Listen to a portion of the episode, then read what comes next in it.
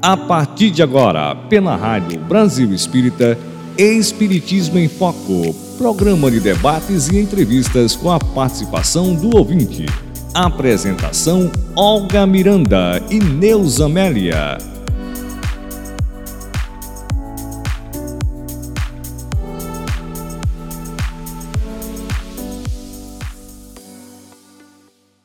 Neuza Amélia. Queridos ouvintes da Rádio Brasil Espírita, boa noite você que está conectado conosco pela primeira vez, agora, neste momento.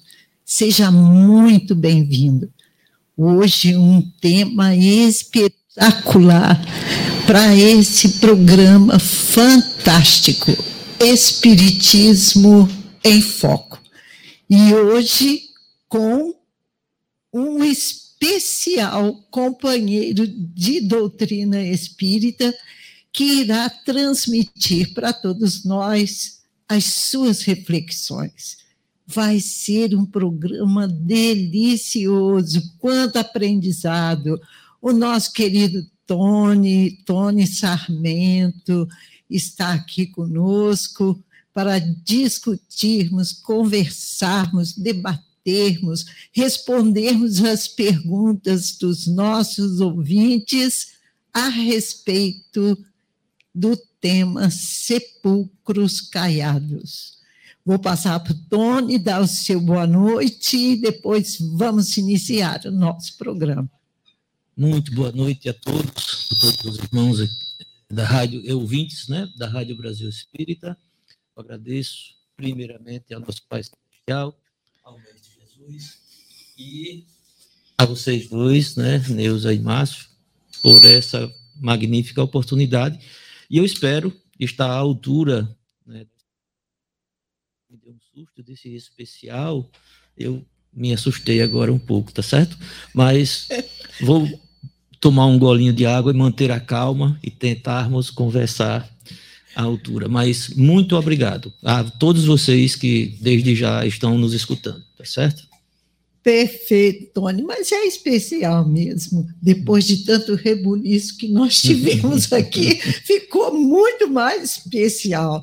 Então, vamos dar início ao nosso programa, cumprimentando os nossos ouvintes de Barra Mansa, Resende, Volta Redonda, Itatiaia, pessoal do nosso querido Chico Xavier, pessoal de Quatro Quatis, aí do Chico Xavier de Quatis, São Paulo, Belo Horizonte, Maceió, todo o Brasil que está aqui conectado conosco. E como dizia o nosso querido Divanildo, boa noite, universo espírita. Sejam todos muito bem-vindos. Iniciando então o nosso programa, nós vamos fazer a leitura do livro Palavras de Vida Eterna.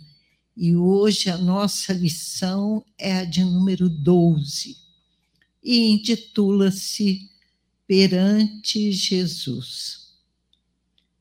Porventura sou eu, Senhor. Mateus 26, 22. Diante da palavra do Mestre, reportando-se ao espírito de leviandade e defecção que o cercava, os discípulos perguntaram afoitos: Porventura sou eu, Senhor? E quase todos nós, analisando o gesto de Judas, incriminamo-lo em pensamento.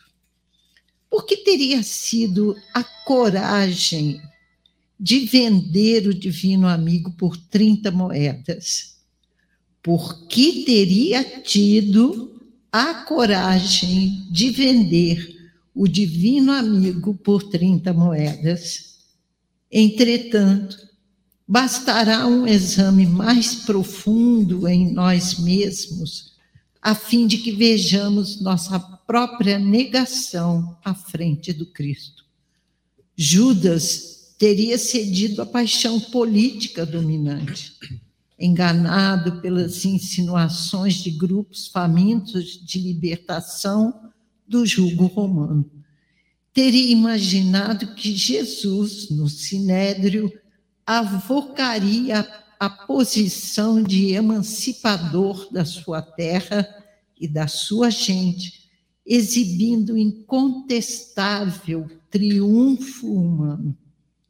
E apenas depois da desilusão dolorosa e terrível, teria assimilado toda a verdade. Mas nós, em quantas existências e situações temos-los vendido no altar do próprio coração ao preço mesquinho de nosso desvairamento individual.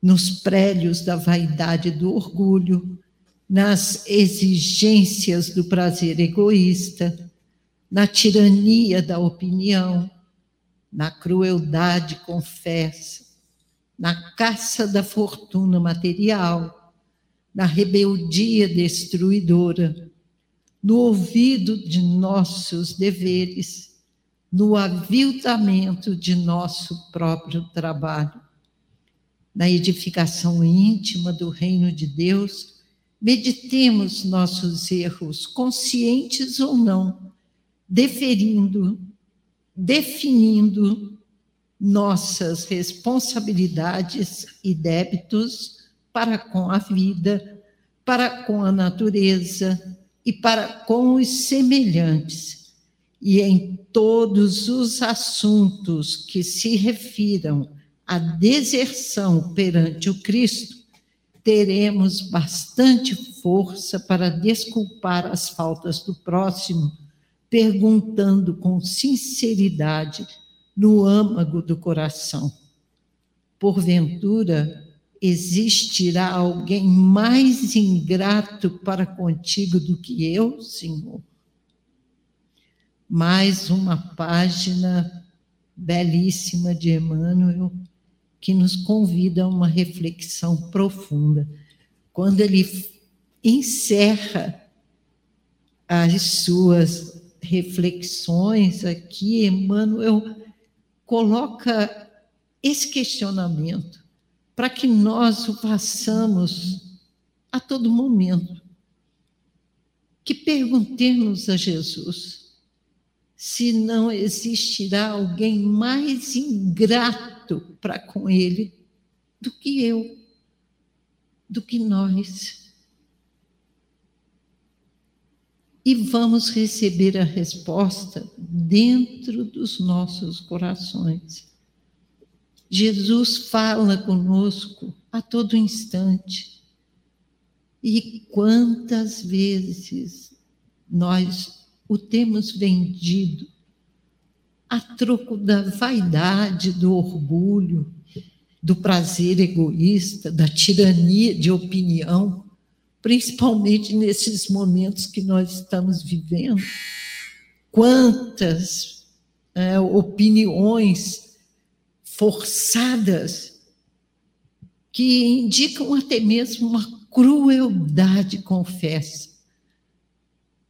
Essa nossa busca incessante de bens materiais, a nossa rebeldia que destrói tudo destrói nossa vontade de viver, destrói nosso aprimoramento espiritual, destrói até mesmo os nossos compromissos com os deveres que assumimos antes mesmo de reencarnarmos. Então, que façamos essa pergunta todos os dias para nós mesmos. Será, Senhor, que eu estou lhe vendendo. Então, que possamos abrir os nossos corações, refletirmos nas palavras de Emmanuel, entendermos que nós aqui estamos para crescermos espiritualmente. E o único caminho é o aprendizado do amor. que sejamos mais amigos, mais irmãos, que possamos ser mais sinceros, até mesmo conosco mesmos. Que Jesus nos abençoe a todos, que Viana de Carvalho, o mentor espiritual da nossa Rádio Brasil Espírita, esteja conosco durante todo o nosso programa. E rogamos também a Jesus que o mentor espiritual do nosso amigo Tony esteja presente ao seu lado, intuindo, amparando, para que ele possa transmitir as suas reflexões com muita clareza, com muita calma, e que nós que aqui estamos ligadinhos nas Suas palavras, possamos nos esforçar para compreender essa mensagem da noite de hoje. E principalmente que nos conscientizemos de que há necessidade e necessidade premente de começarmos a colocar esses ensinamentos em prática na nossa vida diária, nos nossos lares, nos nossos ambientes de trabalho, lá fora na sociedade onde nós participamos, onde quer que estejamos, que possamos ter Jesus nos nossos pensamentos, nas nossas palavras e principalmente nos nossos sentimentos, nas nossas ações. Que perguntemos sempre: Senhor, o que queres que eu faça? E com certeza nós faremos a melhor escolha.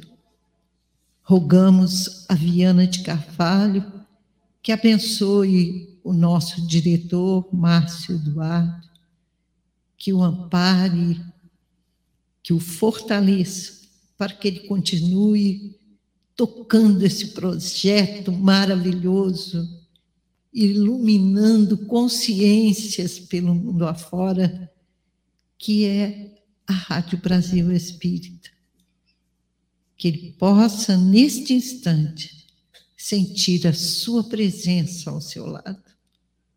E todos nós que aqui estamos reunidos, formando um só pensamento, um só coração, possamos sentir a presença dos nossos amigos espirituais aqui pertinho de nós.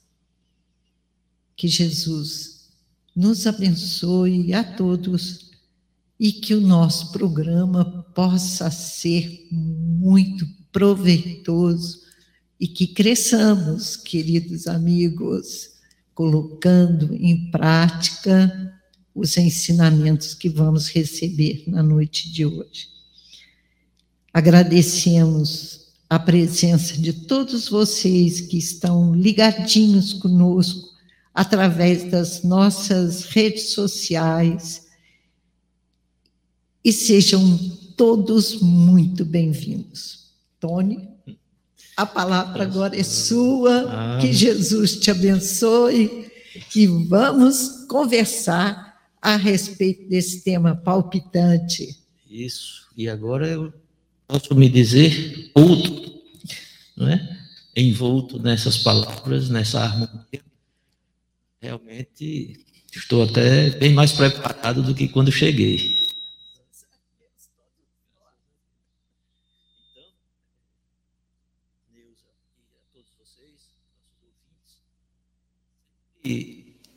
Que é proposto um tema sobre uma passagem evangélica, às vezes uma parábola também, né? mas por vezes como essa, uma passagem. E aí mostram para a gente capítulo, como é o caso aqui, é, capítulo 23, versículo 30, por exemplo. E sempre eu me pergunto, por que não lermos, por que não olharmos esse capítulo como um todo? Porque esse contexto vai nos mostrar, ou então vai nos levar a o mais parecido com aquela circunstância que estava o mestre e seus discípulos e todas as pessoas ali presentes. Não é que nós, com isso, queiramos é, gravar, né, decorar, como nós, nós dizíamos antigamente, as palavras, não é esse o intuito, mas é que a mensagem e o ensinamento vai ficar muito mais fácil de ser assimilado e gravado por nós. Isso aí é muito interessante, né? eu acho que todos nós devemos buscar isso. Então, nesse caso do Evangelho de Mateus, eu fui ao, ao capítulo 23 e vi que desde o começo Jesus foi fazendo alertas aos seus discípulos, né? alertas esses que hoje são para nós, né? um grande legado, o maior de todos os legados que nós temos, que é o Evangelho, mas essa parte aí, Jesus disse logo no comecinho da seguinte forma: os mestres da lei e os fariseus se assentam na cadeira de Moisés. Obedeçam-lhes e façam tudo o que eles dizem, mas não façam o que eles fazem, pois não praticam o que pregam.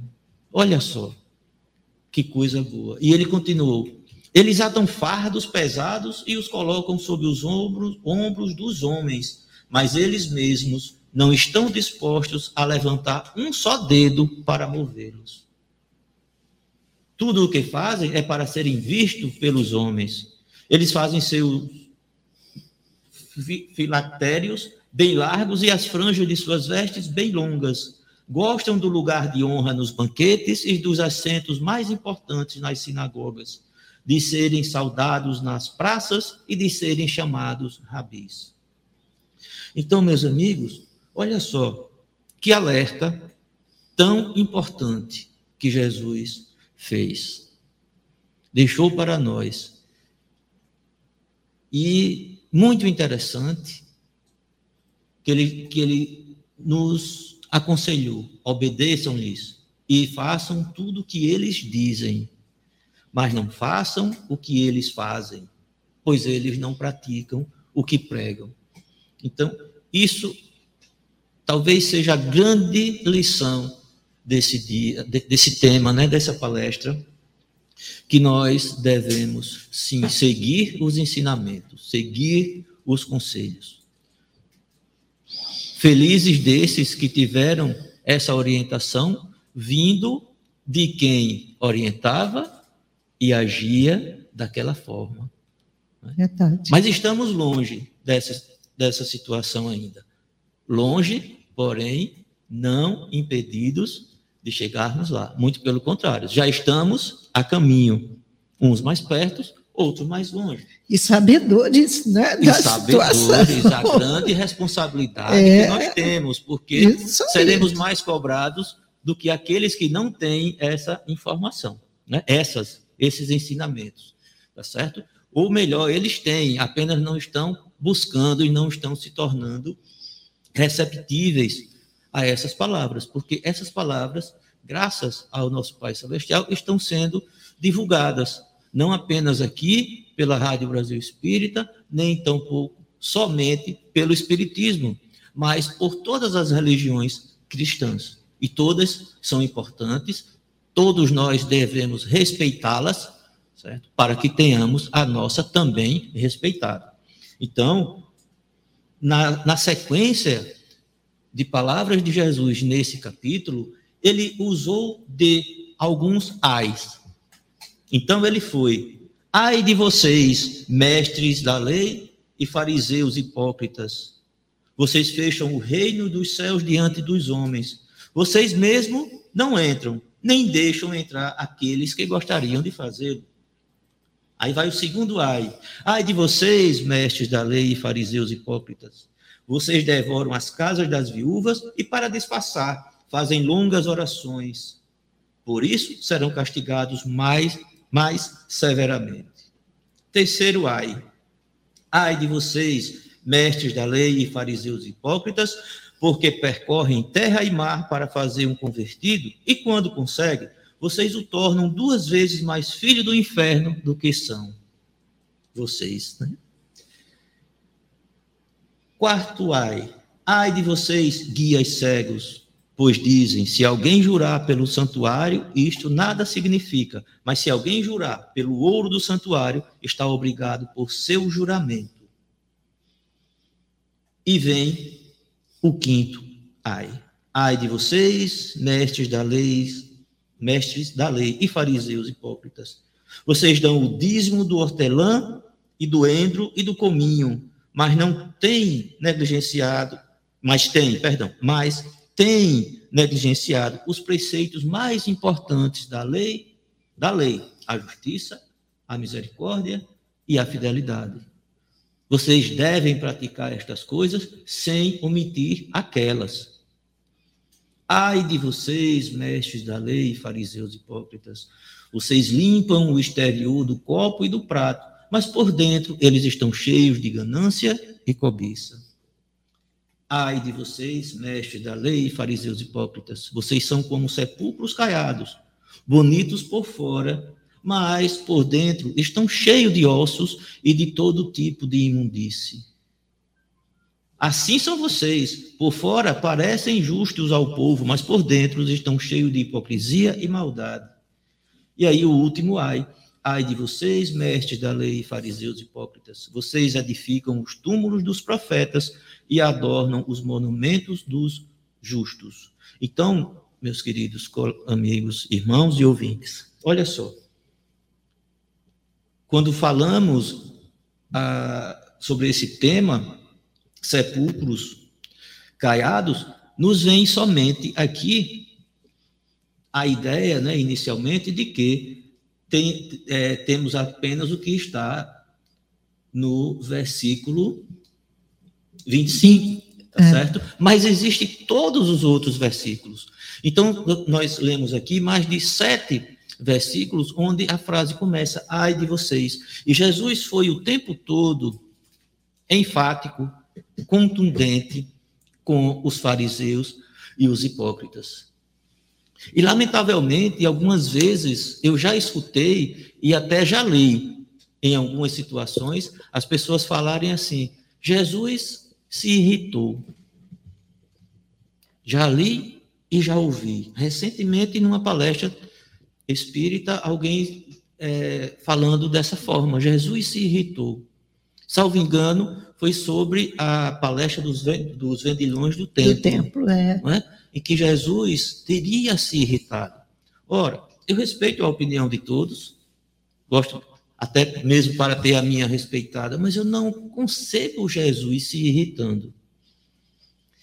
Nós lemos aqui que ele, em mais de sete frases, ele iniciou a sua frase, dizendo: Ai de vocês, mestres da lei e fariseus hipócritas. Ele até disse que eles seriam castigados, mas eu não concebo nenhuma dessas, dessas frases de Jesus com a tonalidade de raiva, de irritação, nem muito menos de ódio. Jesus não se irritava. Um espírito crístico, o ser mais elevado, elevado que nós temos notícia de estar encarnado, né, de ter encarnado aqui na Terra.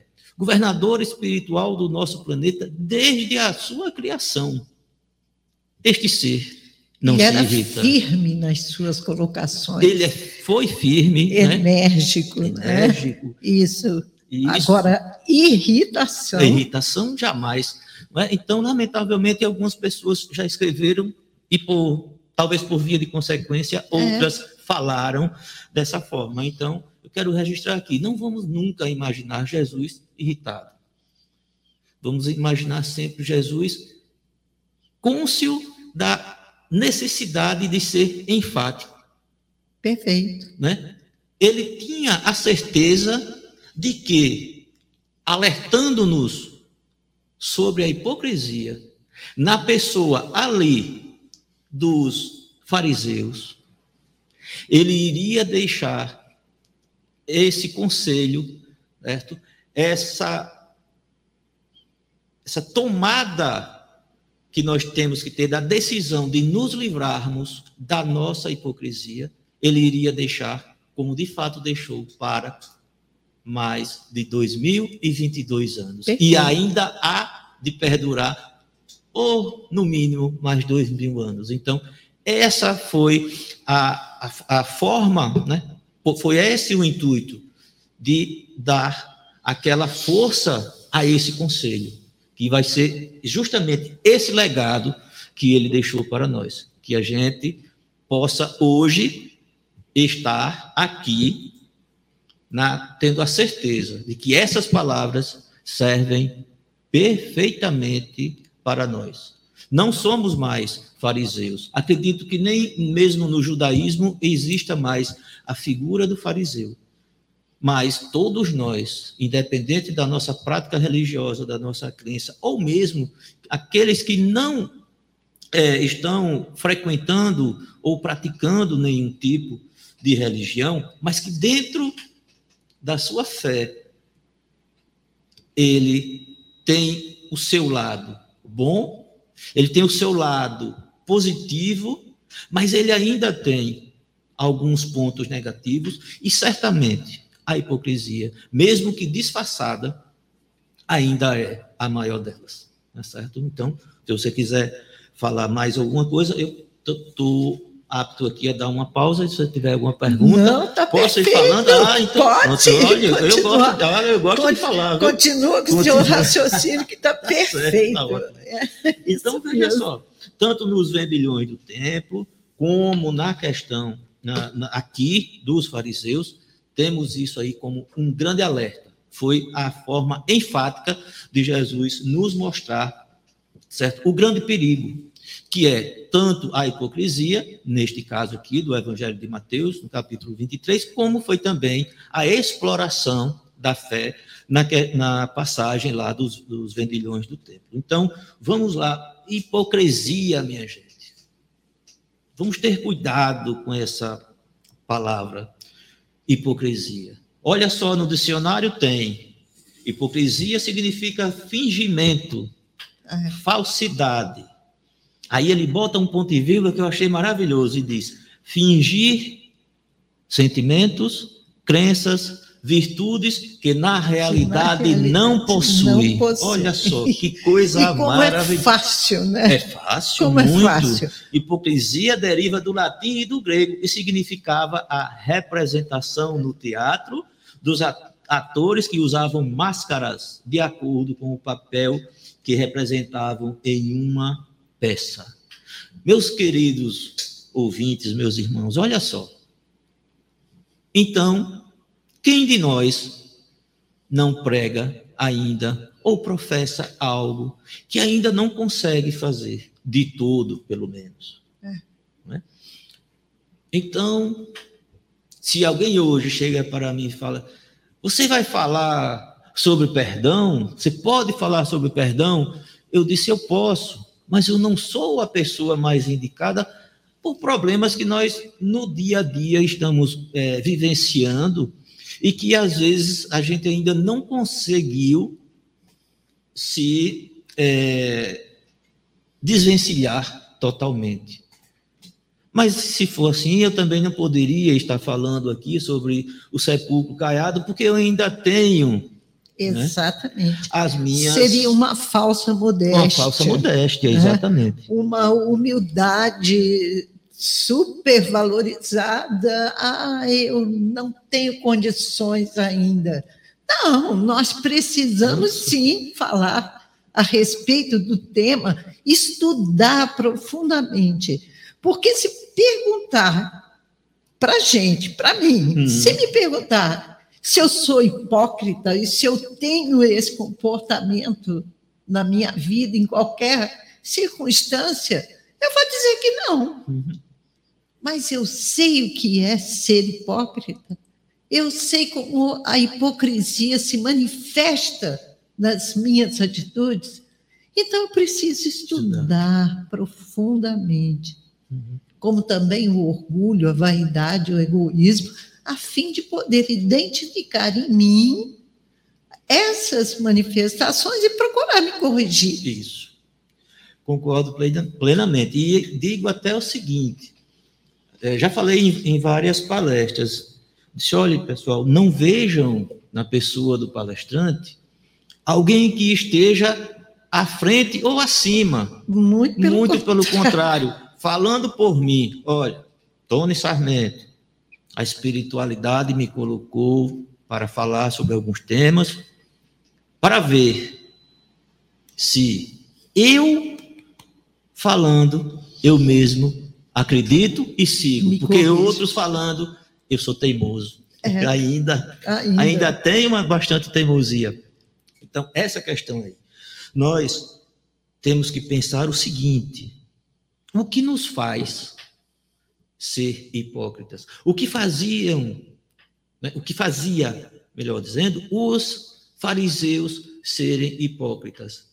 Porque a primeira explicação sobre a questão de dizer você é um fariseu, o fariseu era hipócrita, porque os fariseus eles pregavam e faziam seguir a lei de Moisés, principalmente os dez mandamentos. E eles condenavam à morte quem não cumprisse aqueles mandamentos. Perfeito. Porém, o terceiro ou o quarto, me perdoe agora se eu estiver enganado, é não matarás. Então, como alguém pune com a morte o mandamento que era não matarás. Daí veio a talvez a primeira ou uma das primeiras características ou definições de que os fariseus é, eram hipócritas ou até chegaram né, a quase criar como sinônimo o farisaísmo da hipocrisia. Mas eles, Jesus explicou, eles pregam, mas não fazem. É. Então, todos nós devemos ter o cuidado. Eu posso me dizer espírita de verdade? Eu estou fazendo ou vivenciando tudo aquilo que eu estou falando nas palestras, que eu estou ensinando, que eu estou estudando junto com a, os colegas da minha casa espírita? Não, não podemos dizer que estamos fazendo tudo Talvez não nessa encarnação. Sim. Né? Mas estamos Mas estamos. Preparando. Então eu sempre termino, eu sempre digo, não vamos desistir, certo? Porque nós toda vez que viramos a página de um capítulo lido, estudado, professado, nós terminamos melhor do que quando começamos. Mas o verdadeiro espírita, ele está bem explicadinho lá no Evangelho, isso, não é? Isso. Você vai falar sobre isso? A gente pode. Não, tudo bem, não, pode, pode. Sobre vai me lembrando, é ótimo. É, a é? conversa assim fica bom, fica porque bem mais fácil, a gente né? vai relembrando, né? Um Com vai, certeza. Vai não é? Eu, eu me digo espírita, sim. Uhum. Sou, porque eu me esforço pra caramba para me para ser melhor, para me consertar em determinados pontos que eu ainda não tenho pleno domínio. Uhum.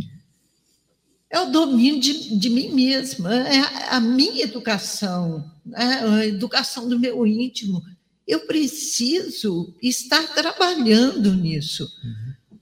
Mas eu sou espírita e quero ser um espírita melhor todos os dias.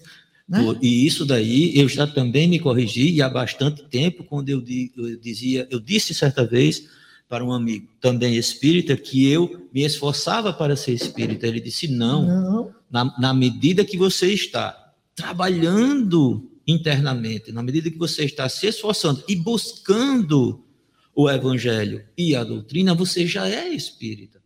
Ninguém está criando graduações de espíritas. Não vamos nunca permitir que isso aconteça, de jeito, de jeito nenhum.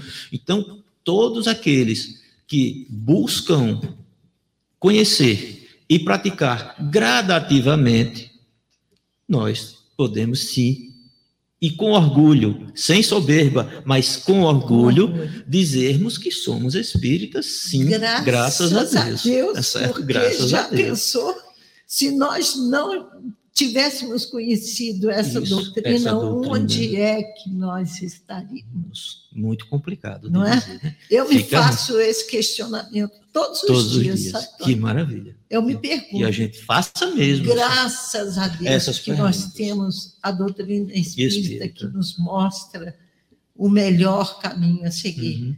né? Graças a Deus. Porque se eu não me dedicasse a esse estudo, pretendendo me modificar, me transformar numa criatura melhor todos os dias, eu não sei onde que eu estaria, não. Uhum. Com certeza, hoje, uma noite de sexta-feira, nós não estaríamos aqui na Rádio Brasil Espírita conversando a respeito de evangelho. É verdade. né? Eu falo muito isso lá no Ger Luz, né, no grupo de estudos espíritas Rancho de Luz, a casa que eu frequento, trabalho, lá em Paripueira. É, Paripueira, para quem é- for de fora esteja nos ouvindo, né, é uma cidade, um município aqui vizinho de Maceió, uma cidade litorânea, né, balneário, Deliciosa, por Deli- sinal. Olha isso. Então, como as nossas reuniões públicas também são no dia de sexta-feira, eu digo, olha só, que bom que nós estamos aqui numa cidade litorânea, né? num- uma- um lugar de, de férias, de festa, e em plena, em plena sexta-feira, às 20 horas, nós estamos aqui presencialmente, voltou já a ser presencial, as reuniões públicas, e em torno É. dedicados, reunidos e unidos em torno do Evangelho, em torno do Cristo, em, em torno da doutrina espírita. Porque se não estivéssemos, o que estaríamos fazendo? Foi o que você perguntou. Festejando, restaurantes, bares, ou em casa, diante da novela, do, do- do- dos noticiários sanguinolentos que, que é? a gente tem, então é muito melhor né? não só para hoje, muito melhor sempre que estejamos voltados para o Evangelho. Então, veio, veio também à minha mente, nessa questão, a pergunta que eu fiz e nem respondi, mas o que, nos- o que tornava os fariseus eh, hipócritas, ao meu ver, é a mesma. Tem o mesmo fundamento, é a mesma característica que também ainda nos torna hipócritas, que é ao, o conhecimento parcial das coisas. Porque nós todos temos no nosso íntimo a certeza de sermos algo ligado ao Criador. Todos nós. E isso a gente pode ver até com as crianças. Outra coisa que eu também falo sempre, olha, é muito fácil você ensinar ao filho, ao sobrinho, ao neto a oração diária, todos os dias, antes de dormir, vamos fazer a oração. Com quatro anos, com cinco, com seis, a gente vai e chama a primeira noite, a segunda noite, no máximo a terceira. Se na quarta noite você esquecer, ele vai lá, Ele vai ele chama. É verdade. Esse comentário que você fez, você balançou a cabeça e confirmou. Pode fazer esse comentário em palestras e você vai ver que quem não balançar a cabeça é muito jovem, ainda não conviveu com sobrinhos, com filhos, com netos. Verdade. Aí não teve ainda essa experiência, mas todos aqueles que já têm pelo menos um pouquinho de cabelo branco ou um pouquinho de falta de cabelo, vai saber que isso é verdadeiro, que a criança assimila isso muito rápido. Então isso daí é uma certeza que nós já temos. Depois disso, a partir do momento que nós começamos a ver que esses 70, 80, 90 anos que passamos por aqui é muito pouco e que aquela aquele céu e aquele inferno folclórico me permitam essa expressão para não apontar para ninguém ou para nenhuma crença não tem sentido Não faz. não é? sentido. Que serventia teria um céu eterno onde ninguém faz nada, ou que como seria o nosso Pai misericordioso e amoroso se condenasse o seu filho a uma pena eterna num local infernal. Então, a partir desse momento, nós temos essa crença e vou chamar também de conhecimento. Nós a, começamos a ter esse conhecimento, aí nós não temos a maturidade de saber que conhecemos ainda parcialmente. E nós não temos a humildade de Verdade. dizer: o outro também sabe, e aquele também pode saber até mais do que eu. Então é nesse momento em que eu me engesso e fico ancorado no meu orgulho, na minha vaidade, e a minha hipocrisia cresce. cresce. Ela é decorrente desse, desses dois é, sentimentos que ainda fazem parte da nossa natureza nesse mundo ainda, de agora entrando em regeneração, mas que ainda é de provas e expiações. Então, se nós já, se nós já estivéssemos livres desses dois sentimentos, orgulho e vaidade, nós não teríamos a hipocrisia. Então, a hipocrisia é por conta do pouco de conhecimento que a gente tem e que começa a ter um lado adoecido. Verdade. É. E, e o, o interessante é que, a partir desse momento em que a gente se vê fragilizado diante dessas situações, a gente fica querendo demonstrar que nós já possuímos determinados é, sentimentos, determinadas posturas que nós ainda não conseguimos conquistar. Daí, né? então, Daí as máscaras que você citou por isso, agora Exatamente. Mesmo, né? Nós, por conta do nosso orgulho, da nossa vaidade, nós deixamos é, florescer né, a, a hipocrisia. E nós, em cima do pouco conhecimento, nós começamos a nos achar melhores né, e acima da maioria dos outros. E por conta disso, a gente começa a ter a capacidade de dizer: faça isso quando você não consegue fazer. Faz o que eu mando. Não, não faz o que eu faz faço. O que eu faço. É um ditado bem antigo. Bem antigo, é. e que Jesus falou sobre isso logo na, no, no, versículo 4 aqui, quando ele diz, ele 3, façam tudo o que eles dizem, mas não façam o que eles fazem, pois eles não praticam o que pregam. Então, esse ditado teve a sua origem aí há mais de dois mil mais anos, então é muito, né, ele foi adaptado mas ele é muito antigo, né? A origem, né? Faz é muito eu mando, antiga. Né? Ainda, ainda colocaram um mandar. Isso. Faça o que eu mando. Então, eu ouso até dizer que a hipocrisia ela é muito do desequilíbrio é. entre o Verdade. conhecimento e a bondade que nós temos, já temos, mas ainda é pequena. Então, quando a gente vai adquirindo conhecimento, mas também não cresce na bondade, esse desequilíbrio cria essa hipocrisia de sermos capazes de, de é, pregar e não praticar aquilo que a gente prega. Então, olha, ser bom não é tudo, mas também ser sábio não basta. Não basta. Rodolfo Caligares disse isso, e eu estou trazendo até aqui uma, duas falas que ele, no, num livro, num capítulo, melhor dizendo, que ele intitulou de heliotropismo espiritual. Heliotropismo é aquela característica de que algumas plantas têm de se virarem ao sol à medida, à medida que o sol aparece no horizonte, desde as primeiras horas, e que, desde os primeiros raios que surgem, tem plantas, e a mais conhecida é o girassol, mas não só tem ela, também não é. me pergunte as outras agora, que eu não vou saber dizer. Quase todas. É. Mas elas têm, as, muitas plantas têm essa capacidade, elas sim, se voltam sim.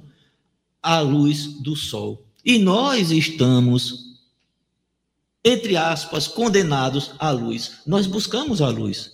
Então, a questão de estarmos nos orgulhando com a, a, o conhecimento porque conhecimento também é luz.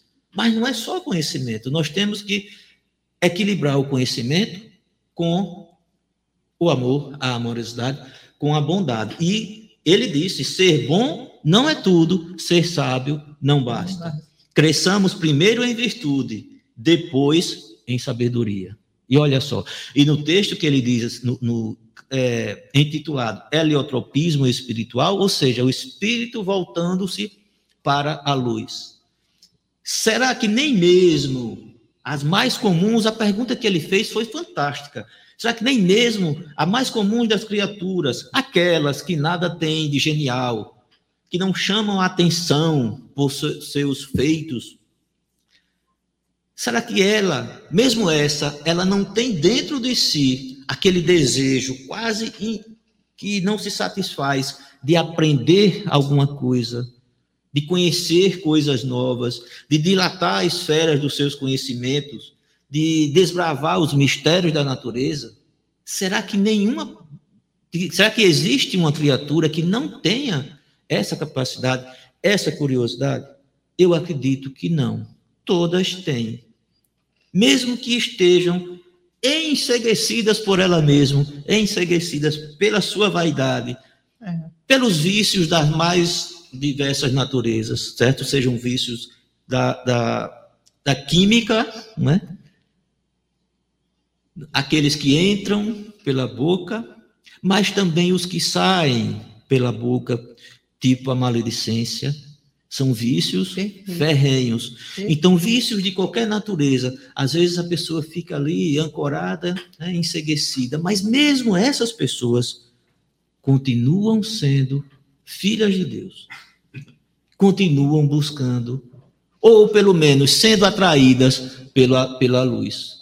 Alguns vedam os olhos, botam lentes escuras, tudo mais. A luz ainda as atrai, porque é da nossa essência. Então, o, a hipocrisia faz parte do ser humano, ainda. Ainda. Certo? Assim como o orgulho também, certo? Então, olha só, esse impulso de buscar o conhecimento é, é natural, é, é inerente à espécie humana. Então, isso aí certo? Decorre da ideia inata que está dentro da gente mesmo, lá na nossa, no nosso inconsciente, de que nós temos a imortalidade e de que nós somos semelhantes ao Criador, ao qual nós nos dirigimos diariamente. Quem tem o hábito da prece, graças a Deus, através da prece, dos bons pensamentos, das boas atitudes. Mas também até aqueles que estão em situação de desequilíbrio, de sofrimento, esses também estão fadados a essa luz, porque essa luz ela atrai, essa luz ela é para todos e ela é infinita. Então, minha querida, dito isso, com essas palavras do, do Rodolfo Caligares, eu vou dizer, a minha preocupação como espírita é de ir tirando aos poucos, eu sei, porque eu não consigo tirar de uma vez de mim a maquiagem da verdade, hipocrisia. Verdade. A máscara, né? E a gente tem que estar atento também uhum. para não nos ligarmos apenas naquelas atitudes que são vistas pelas pessoas porque nós temos ainda esse hábito, né, uhum. né? De querer parecer bem na fita, como comumente se diz aí, uhum. né? Mostrar para as pessoas que convivem conosco que nós já possuímos dentro de nós esses sentimentos né, de amor, de pureza, de bondade quando na verdade nós estamos ainda aprendendo, nós estamos caminhando, caminhando juntos. Uhum. Né? Ninguém cresce sozinho, todo mundo cresce junto. Isso. E tem uma, uma situação, certo, que eu vou chamar aqui de ser um pouquinho da maquiagem do espírita. É? Exatamente. Veja, veja a só. gente precisa olhar para nós, nós mesmo, né? Então, veja só. É, é, muito comum, e eu não vou criticar, mas eu estou chamando a atenção para uma situação. E eu vou utilizar o exemplo com a religião católica unicamente pelo fato de que eu vim de lá, de que a minha família é católica, de que eu é, pelo fato de eu ter recebido todos os sacramentos da Igreja Católica, e somente aos 20, 20, 22 anos que eu é, adentrei, me interessei e me tornei espírita, certo? Mas eu vejo uma coisa, e vou perguntar para mim mesmo e para todos nós aqui. Nós espíritas queremos levar os nossos filhos a casarem na Igreja Católica?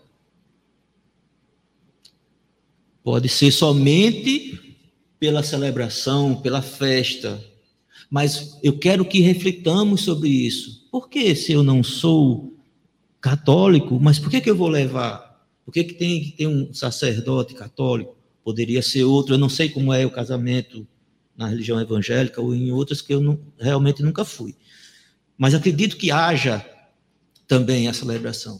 Então, por que que eu, espírita, vou levar os meus filhos, desde que eles também sejam espíritas, para um casamento na Igreja Católica?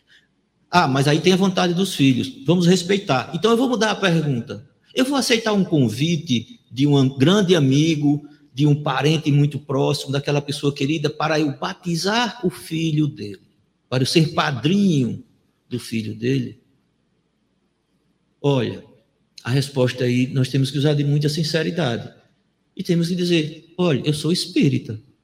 Se você disser ao seu sacerdote que o padrinho que você quer para o seu filho, ele é espírita, é espírita. eu acredito que ele não vai aceitar. Com certeza. Se ele aceitar, eu vou ter o maior prazer de ser seu compadre, de ser padrinho do seu filho, vou cumprir o compromisso, eu sei, eu conheço o compromisso do padrinho, que é substituir o pai na ausência desses, Exato. eu vou, vou assumir com muita felicidade, mas eu acho que o seu sacerdote não vai querer não vai é, é, aceitar né, que aquele batismo se consagre ali naquele momento com um padrinho que não é católico. Então, não estou dizendo que nós vamos nos fechar e vamos negar todos esses convites, todas essas situações. Não, nós devemos respeitar, participar, mas eu não posso mentir. Exatamente. E puxando agora a pergunta, a derradeira pergunta, totalmente para nós espíritas. Eu sou espírita os sete dias da semana ou eu sou espírita somente o dia de trabalho na casa espírita? Eu realmente pratico a caridade no dia a dia ou somente no dia do trabalho social na minha casa? Se nós tivermos a coragem de levar essas duas perguntas diretas ao espírita. Vamos esquecer a do, a do relacionado com o catolicismo ou com outra religião qualquer. Vamos somente nos ater a essas duas. Eu sou espírita os sete dias da semana ou somente do dia do trabalho ou no dia do evangelho no meu lar? Porque ser espírita no dia do trabalho é fácil. Muito fácil. Mas ser espírita os sete dias é difícil. A gente às vezes sai de casa, hoje eu tenho reunião, ou então hoje tem palestra, então eu vou sair, hoje eu tenho que sair equilibrado. Tenho que sair espírita, cristão de verdade. Mas a primeira moto que dá uma trancada na gente no trânsito, a gente deixa de ser espírita, esquece o, o, cristianismo, esquece as regras de trânsito, abre o vidro, bota a mão de fora, os, os cinco dedos, faz aquele estardalhaço todo. E aí você diz, ei, não era para fazer nada disso. Porque isso. hoje tem reunião. Mas e os seis dias você vai poder fazer? Então, são essas perguntas que eu quero que a gente saia daqui refletindo, porque a gente tem que tirar essa parte caiada do nosso espírito, da nossa mente. É Exatamente. O, é o que eu tinha a dizer, mas fico à sua disposição aqui para e ser, ser espírita na casa espírita é muito fácil, né? Uhum. É muito fácil, porque dentro da casa espírita nós estamos envolvidos pelas vibrações sutis que ali foram trabalhadas durante todo o tempo para que nós pudéssemos estar ali e recebermos aqueles benefícios. Uhum. Ser espírita lá dentro é fácil, porque se expande a nossa alma, a gente tem pensamentos altruístas, né? só quer fazer o bem, a gente se propõe a tudo. E é como você falou, quando a gente sai Já muda da totalmente. casa espírita, recebendo todo aquele banho de luz ali, que nós precisamos nos esforçarmos para conservarmos conosco. A primeira fechada que a gente leva, É. a primeira avançada de cachorro na rua, né? a gente se esquece de tudo e perde, É verdade. joga tudo fora Exatamente. né? joga tudo fora, Uhum. porque é o momento de colocarmos em prática lá fora aquilo que aprendemos ali dentro.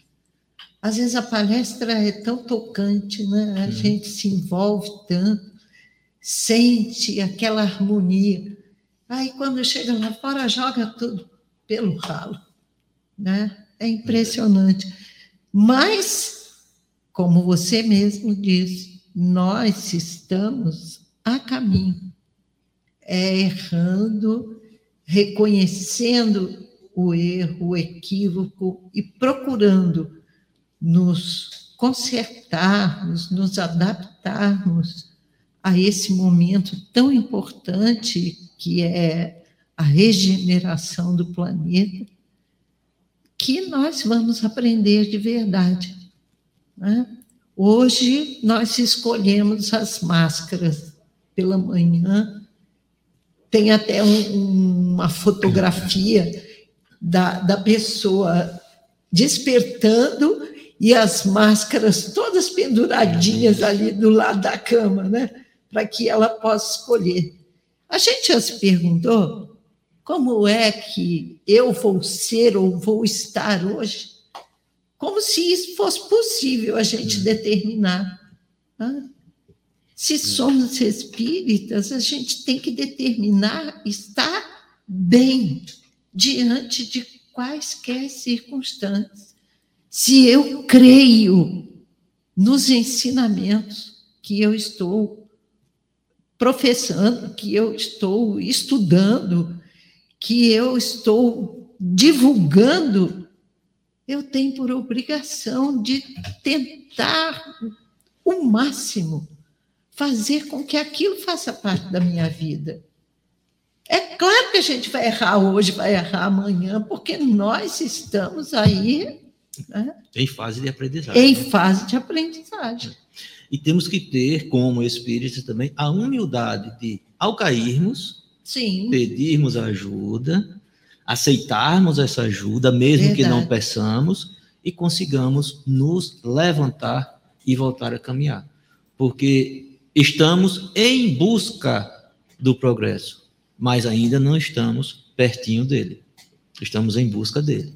E, mas já sabemos que obstáculos existem e que esses obstáculos, obstáculos são ensinamentos. Mesmo que doa a tropeçada, mesmo que doa a queda que a gente leve naquele obstáculo, mas a gente tem que olhar para ele como ensinamento, como uma grande lição. E a gente volta e consegue fazer novamente. E eu vi uma palestrante chamada Neuzinha dizendo que aprende-se matemática errando, errando e errando. Não é verdade? Eu aprendi. A matemática ainda não, mas o ensinamento, O ensinamento. seu eu aprendi, tá certo? olha só a responsabilidade, viu? É bem assim. É assim. Só né? se aprende matemática errando, errando e refazendo. Refazendo, e né? tornando Até acertar. Né? até a gente acertar. Pois é. Verdade, é isso mesmo. Nós estamos aí para isso. É. Com certeza. Por que estamos aqui? Será que a gente já se perguntou? Meu Deus, olha, passamos aí praticamente um tempo escondidos dentro de casa, evitando qualquer aproximação com outras pessoas, né, e etc. e tal, para a gente se preservar e preservar os outros. E nós, nós estamos aqui hoje, nós estamos aqui. Será que a gente já se perguntou o que, que Deus espera de nós? Por que, que eu estou aqui hoje? Por quê? Para quê? Não é? Então, que a gente tenha bem claro a, a missão que foi proposta para cada um de nós quando hum. nós reencarnamos. É lógico que nós não vamos nos lembrar de tudo. Mas está no manual, né? Mas está no manual. Oh. Exatamente. Está no manual. Quem não procura o manual não vai conseguir descobrir o que precisa fazer para ser feliz. Uhum. Né? Nossa, é, esse tema é super importante muito, muito. e muito rico. A gente pode passar aqui a noite inteira conversando sobre ele e não vamos esgotar o assunto. Não, não hein? vai. E assim, a minha intenção não foi em momento nenhum é, fazer uma defesa da hipocrisia, muito pelo contrário, foi trazer o tema, trazer a fala de Jesus para os dias de hoje e mostrar que nós temos sim o nosso lado farisaico, certo? Nós somos sim. em muitos pontos ainda fariseus. Isso eu não estou defendendo, mas a gente tem que buscar os atenuantes para que a gente possa, aos poucos, ir tirando essas máscaras, que não conseguimos tirar todas de uma vez, mas que dia a dia nós continuemos tentando e tirando uma a uma, até que um dia a gente vai perceber que já tem alguns meses que nós não temos mais máscaras para tirar. Se vai ser agora em, 19, em 2022, se vai ser em 2052, não sabemos. O Mas meu que... tempo não é igual ao seu tempo. Eu não estou falando de idade de, de ninguém, é o tempo, certo? Então, cada um vai ter o seu tempo. E a gente deve continuar seguindo reto nesse caminho, feito a planta em busca da luz, nós caminhemos em busca da luz, porque nós somos luz. Nós fomos criados uma centelha divina. Então, luz atrai luz, nós vamos conseguir. Estamos hoje mais iluminados do que ontem. Eu estou agora mais iluminado do que quando cheguei aqui certamente. E amanhã estaremos ainda mais. Ainda tá mais. E ainda existe um, um contingente muito importante que nós precisamos estar atentos. Cadê a nossa vontade de melhorar? Sem vontade, não nós não vamos conseguir. Então, é colocar essa vontade boa aí para funcionar né? se conscientizar da necessidade e começar a trabalhar aos pouquinhos, uhum. como você disse, dentro do nosso tempo, de acordo com o nosso conhecimento. A gente parar de querer demonstrar para os outros aquilo que a gente não é. Eu ainda não consegui. Eu me reconheço falha, uhum. mas eu vou conseguir e eu posso conseguir. Eu posso, porque eu sou filha de Deus eu sou divina, uhum. eu estou, nós estamos equivocados. Nós não somos equivocados, nós estamos. Agora depende de cada um de nós. E eu vou aproveitar esse momentinho para dizer a todos vocês, queridos ouvintes, que na Rádio Brasil Espírita, às 19h45, nós teremos o programa Causos e Contos Espíritas com a nossa querida Roberta Zagueto. E o tema de hoje é lindo. Ela fala de um episódio de Chico Xavier, da sua própria vida. E me parece que se intitula Pouco e Muito.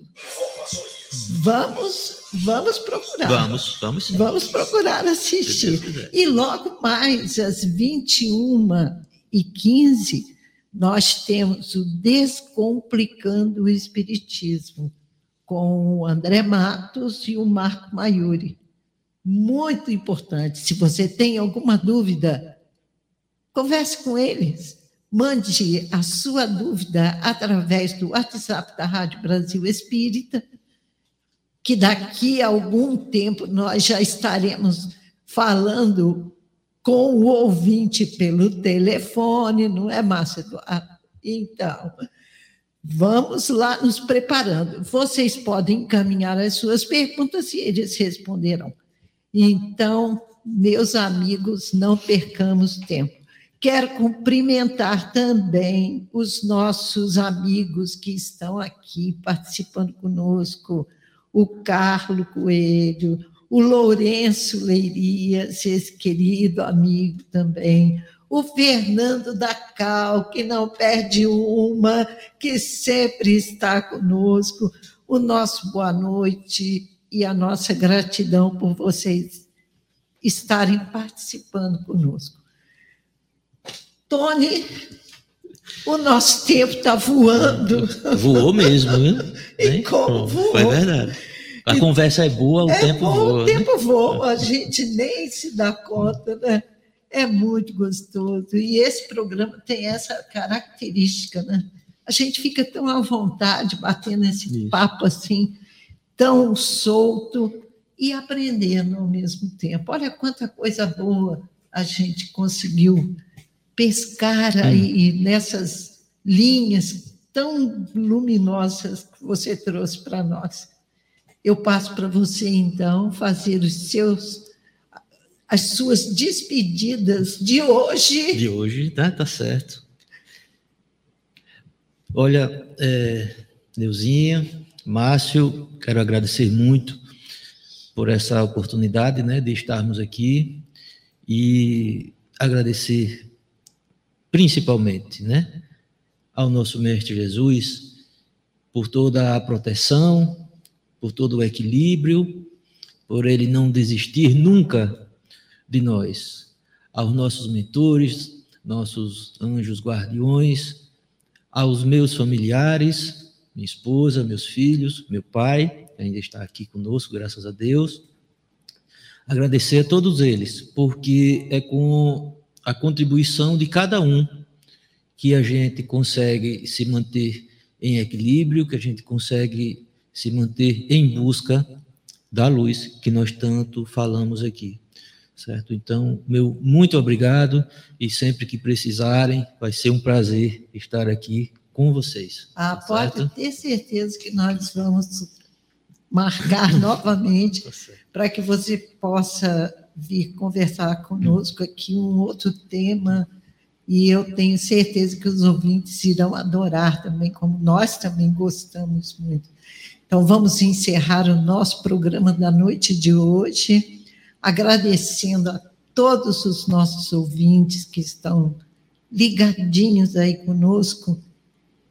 E eu deixo no ar uma pergunta para que a gente possa refletir. Onde está Jesus? Será que ele se encontra só nos crucifixos que adornam os nossos lares? Algumas pessoas usam pendurado no peito. Onde está Jesus? E por que que ele não está nas nossas atitudes? Por que que a gente só se lembra dele no Natal, na Páscoa, ou quando a gente está com problema, né, Antônio? É. E no Natal e na Páscoa, quando lembra, né? Quando lembra. lembra né? Exatamente, quando lembra. Fora das casas religiosas, a gente se esquece dos seus ensinamentos. E nós temos contrariado a sua vontade. Olha a nossa página inicial. Eu escolho aleatoriamente, entre aspas, sempre, né? Perfeita, perfeita. O que que nós estamos aprendendo com os ensinamentos espíritas? O que que está acontecendo conosco? Será que a nossa religião é que está falhando? Ou será que nós é que temos nos enganado? Então, pensemos nisso, queridos irmãos. e vamos procurar refletir a respeito dos ensinamentos que estão contidos no manual de luz, como Tony disse. É o nosso manual, o Evangelho. O Evangelho segundo o Espiritismo para nós espíritas. Mas que o Mestre possa envolver a toda a humanidade, abençoar a todos os lares que estão conectados conosco neste momento. Agradeço a presença de todos vocês mais uma vez e convido para que sexta-feira que vem nós possamos estar juntinhos de novo. Uma boa noite, um beijo no coração de todos vocês. Tony, muito obrigada por você ter participado conosco esta noite. Foi muito bom a gente estar junto. Obrigada, Márcio Eduardo, por estar aí atrás, ou à frente, à né? Frente, à frente dessa mesa aí, com 499 botões, botões é. que só ele sabe é comandar para que a gente pudesse estar juntos nesse momento até sexta-feira que vem, se Deus quiser, e continuem com a programação da Rádio Brasil Espírita.